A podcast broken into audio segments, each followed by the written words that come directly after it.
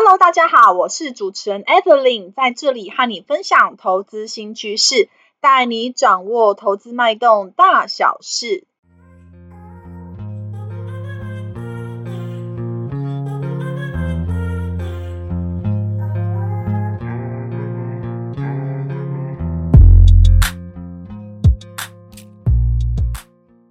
Hello，大家好，欢迎回到风投资哦。疯投资啊，目前在 Apple Podcast、Mr. Bus、Google Podcast、SoundOn 等平台都有上架哦。有定时聆听的听众朋友们，谢谢你们的支持。Mr. Bus 播放器啊，最近还有开放申请 Podcast 节目的免费推广。Evelyn 啊，希望可以让更多人听见这个节目，触及更多用户哦。因为编辑团队啊，会挑选适合的申请内容做推荐。包括用播放器的推播通知、官方账号动态贴文等等申请条件之一啊，就是在 Mr. Bus 全能播放器 APP 上的节目评分至少四点零颗星才能够申请哦。而且目前呢，只有使用 iOS 系统的粉丝听众才能进行评分哦。Android 系统的用户 Mr. Bus 还会在筹备开发评分的功能，所以说啊，如果您使用的手机是 iPhone。麻烦你打开 Mr. Bus 的播放器，并且搜寻到《风投资》这个节目，帮我找到评分的区块，并且打上五颗星评分，支持 Evelyn 啊继续创作下去。如果您觉得《风投资》节目对您有一点点的帮助，也请不吝啬给予一个按赞的鼓励，并且分享给你的超级好朋友们，让他们呢也能听见《风投资》的声音。工商时间差不多。嗯，到这边啊，最近呢，端午节不知道大家有没有去哪边出去走走、散散心呢？Evelyn 啊，呃，最近呢，算是呢，在端午节前一个礼拜哦，因为呢，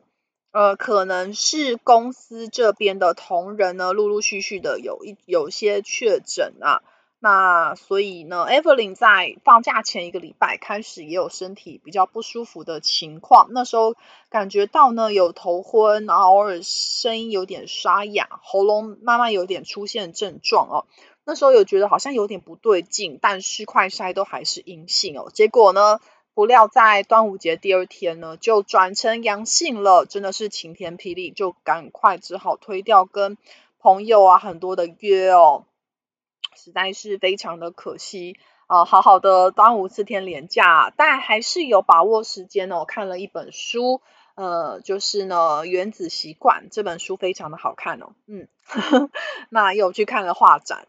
对呀、啊，所以嗯，是人生苦短，还是要把握时间做喜欢的事情。好啦，那呃，马上要跟大家更新一下台股休市期间国际股市有没有什么样的变化哦。首先呢，在呃台湾，因为端午有连假休了四天，那在国际股市的部分呢，头两天还是有开市的。我们注意到美国股市呢，其实是在四大指数都是普遍收跌的哦，尤其是在费城半导体的跌幅更重一点，跌了大概三点零二 percent 哦，呃，收在三千五百零六点啊，那。呃，在是纳斯达克指数大概也下跌了一点二八 percent 哦，收在一万三千四百九十二点，跌幅也是比较重一点的。那欧洲股市、亚洲股市跟台股的 ADR 普遍都是收跌的哦。台股的 ADR 呢，以台积电跟联电的 ADR 大概都下跌了，分别是两个 percent 跟二点二个 percent 哦，都是呈现下挫的情况哦。那这个礼拜呢，国际股市有没有什么样的大事，或是台湾的股市有没有什么需要关注的呢？首先呢、啊，现在呢进入了除夕的旺季哦，所以呢，半导体大厂联电跟日月光都是呃即将要除夕，那我们就来关注呢，呃，究竟联电这次呢是要配发三点六元每股的现金股利啊、呃，还有日月光也是要配发每股呢八点八元的现金股利啊、呃，究竟能不能呢这个成功的填息？就是呢，我们要来关注啊，这个半导体股现在还有没有办法受到多方这边的一个呃力道持续上攻的一个状况？好，那这个礼拜呢，国发会也会在礼拜四公布呢五月份的景气灯号。那因为之前已经连续出现了六次的蓝灯，所以呢，呃，第七次到底会不会再持续出现蓝灯呢？也是呢，大家持续关注的状况。究竟呢，呃，现在呢，许多的这个台湾的出口状况能不能够呢从衰退翻成正的成长？那库存的去化阶段有没有呢比较明朗的情况？都是呢呃这个大家市场上比较关注的部分。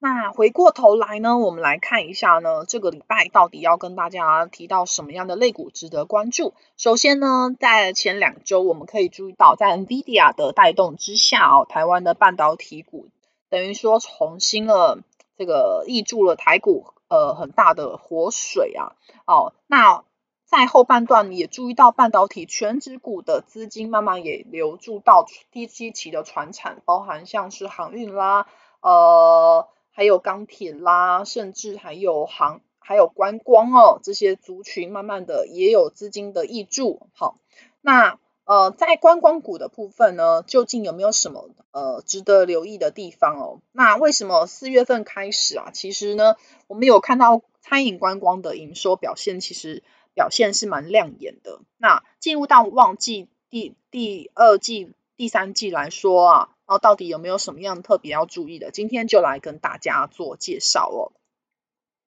好，首先呢，呃，我们可以看到啊。暑假期间呢，其实就是餐饮业的传统消费跟旅游的旺季哦。呃，包含像是在疫情之前啊，餐饮业呢，呃，我们可以看到啊，随着美食文化的行销跟餐饮品牌啊，持续的做一些观光旅游的展店，外食人口啊，其实呢，在疫情之前是呈现呢稳定的增加的。哦，那餐馆业的业绩也是呈现稳定的成长，只是呢，因为疫苗啊，这个疫情这三年呐、呃，打乱了整个餐饮业的步调哦。所幸呢，民众现在因为疫苗接种率的提高，那逐渐接受跟疫情共存的情况，外出用餐的意愿又重新增加了。好，在二零二二年呐、已经看到呢，餐饮业啊，全年的营收呢是来到八千六百五十三亿元，那更是已经超越了疫情之前二零一九年的水准啊。所以说，呃。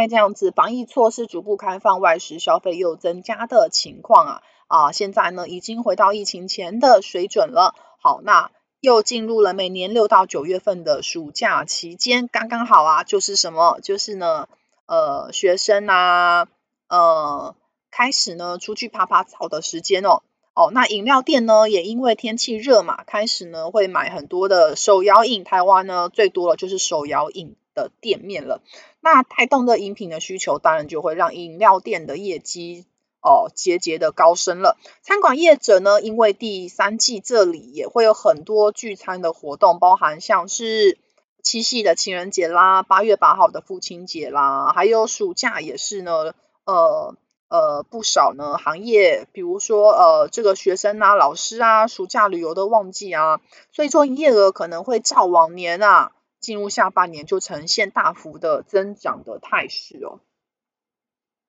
那餐饮业呢，其实本来就有非常明显的淡旺季的特性，暑假呢等于就是他们第一个旺季来到，第二个旺季就是十二月到一月份的圣诞跟新年节庆期间呢，所以无怪乎啊，资金现在开始关注这个类股，真的是哦非常的呃其来有自了。好。那另外呢，也有看到零售业也是不遑多让啊。零售业的下半年其实也是进入传统旺季哦。首先我们可以看到啊，在疫情的期间哦，因为呢这个疫情肆虐，导致呢很多民众足不出户啊，也就呢呃带动了电商的业绩哦，大幅的超越一般零售。呃，不过在呢呃这个在呢这个。呃，慢慢的民众有走出户外啊，那其实在于二零二二年，我们可以看到台湾一般零售业的销售规模已经达到四兆两千八百一十五亿元哦，呃，已经呢创了近十八年的新高，更是已经在去年第二季哦，一般零售已经正式的超越电商的业绩了，也就是说，从去年开始，一般的零售已经呢把这个呃之前电商啊呃独具鳌头的状况已经颠覆过来了哦。那尤其是呢，在疫情这段时间哦，有一些零售商店哦，他们呢也透过了不少的方法让自己活下来呀，就是呢精简自己的组织架构，并且很积极做转型。所以呢，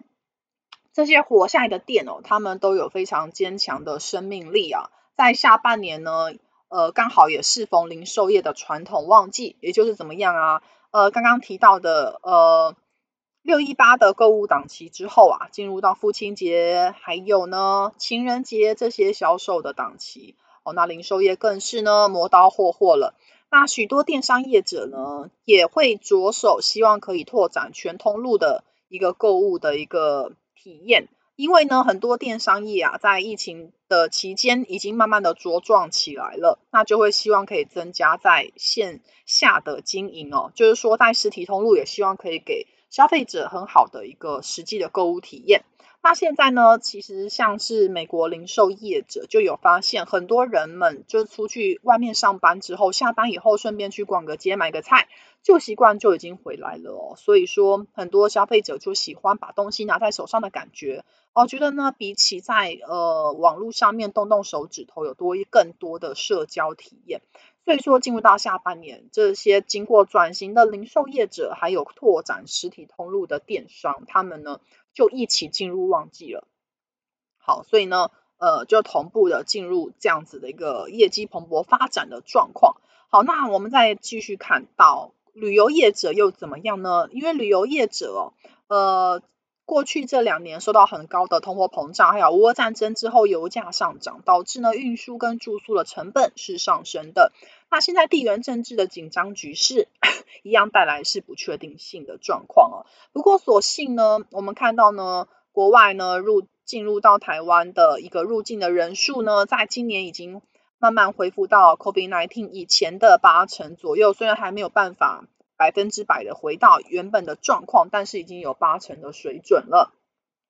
现在呢，疫后初期，因为呢，很多旅行社跟航空业都面临缺工的情况哦。那因为现在招工是比较困难一点的，因为当时疫情呢，已经呢让太多的人呢已经转业了，所以呢，现在缺工的情况啊，国境解封之后，现在呢，一开始来台的人是呢，大概初期呢也是以商务客为主，而且是东南亚。好，日本、韩国的这个旅客为主哦。那预期呢之后慢慢的开放哦，呃，有机会呢再开放到以观光的呃目的为主的一些旅客。好，那我们可以看到呢，就以呃今年第一季的国际来台的一个住客人次，大概是两百七十万人次哦。哦，那里面呢，看到呢，是以日本跟韩国的住客人次最多，已经比去年同期的七十万人次，大概增加两百万人次，所以增加的幅度呢是呃成长非常快的，而且以日本跟韩国来讲，大概是成长超过六倍。好，所以说哦，其实目前东南亚的商务客真的是来台湾的非常多，非常的踊跃。好，那至于呢，未来有没有成长的机会，就是刚刚提到的商务客可以进阶到开放到。观光目的为主的也会慢慢来到台湾。那另外呢，呃，两岸的协商双边开放也是也是可以再做期待，因为目前两岸开放的程度啊还是有限的。目前就是大陆啊片面的宣布啊开放台湾的团客进入到大陆去观光游览大好河山，但是呢，我们交通部观光局长张锡聪呢还是呢。呃，目前还是禁止旅游业者接待，并且呢，组团前往对岸哦。所以说，现在的禁团令还没有解除之下，呃，现在呢，呃，中国这边的团客哦，还是没有来到台湾的。所以，预期未来如果两岸协商之后双边开放的话，就可以有更多的这个大陆的团客来台观光，就可以让我们的旅游的一个需求更加蓬勃发展哦。那目前呢，呃。国际旅游呢，因为呢看起来需求是有慢慢的恢复呃状况，所以说现在看到住房率呢跟房价都有同步提升的情况哦。我们可以看到呢，以今年以去年来讲啊，呃六都跟风景区的观光饭店啊，平均每晚的一个住房单价已经比疫情之前大概平均成长十一个 percent 哦，成长的非常多，而且今年第一季啊观光旅馆业呢，平均住客率啊，大概是五十六点四 percent，也比去年同期呢四十一点五 percent 年成长了十五个 percent 哦。那由此可以看到，旅馆的市场啊是呈现逐步的回温哦。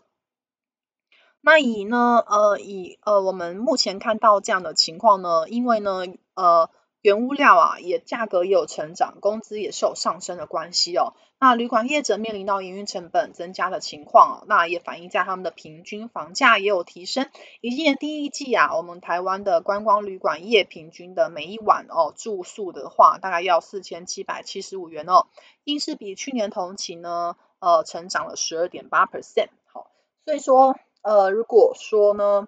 呃，当然，我们去除掉这个他们的营运成本上升不算，呃，我们也有注意到另外一个状况，就是说国人也慢慢越来越青睐精致旅游，也就是说呢，呃，台湾人现在啊也很喜欢呢这个热门景点区或是比较高档的行程哦，包含像是涵碧楼大饭店呐、云品温泉日月潭酒店哦，那这些的每一晚呢。住起来大概也要一万到一万五以上哦。那全台湾大概目前有三十家旅馆，现在是高于平均房价不少的，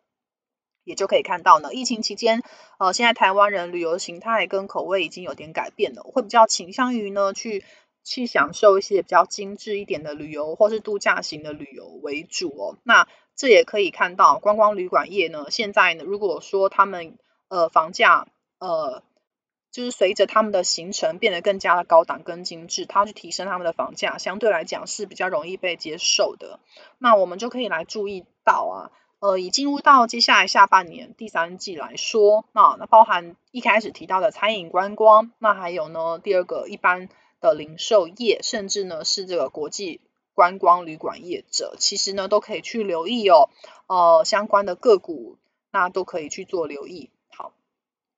好，那那个股的部分呢，我们可以注意到呢，可能像是呃二七四八的云品哦，其实前几天就有一个呃涨涨了两根停板这样子的一个状况了。那另外呢，像是可能五九零四的宝雅，二七二三的美食 KY 哦，甚至呢像雄狮啊哦等等的一个个股，这边都是蛮值得去做一个留意的。好，那呢，以上呢就是我们本集哦，这个关于观光旅馆业这边呢盘面焦点呢去做分享的一个内容。那风投资啊，陪伴您轻松享透气的时光哦，透过经验分享跟不同的看法哦，帮助您节省宝贵的时间精力哦。哦，我是主持人 Evelyn，如果有任何问题哦，请留言跟我们讨论，我们会再回复给大家哦。好。那另外，我有经营一个景泰蓝电商网站，名字叫做莹丰线上购物，欢迎前往逛逛，卖场链接就在下方哦。风投资将在每周不定时上架，分享最新的投资观点。如果您有想要了解题目，也请留言在下方，我们将斟酌做成下一集的内容。我们下集见喽，拜拜。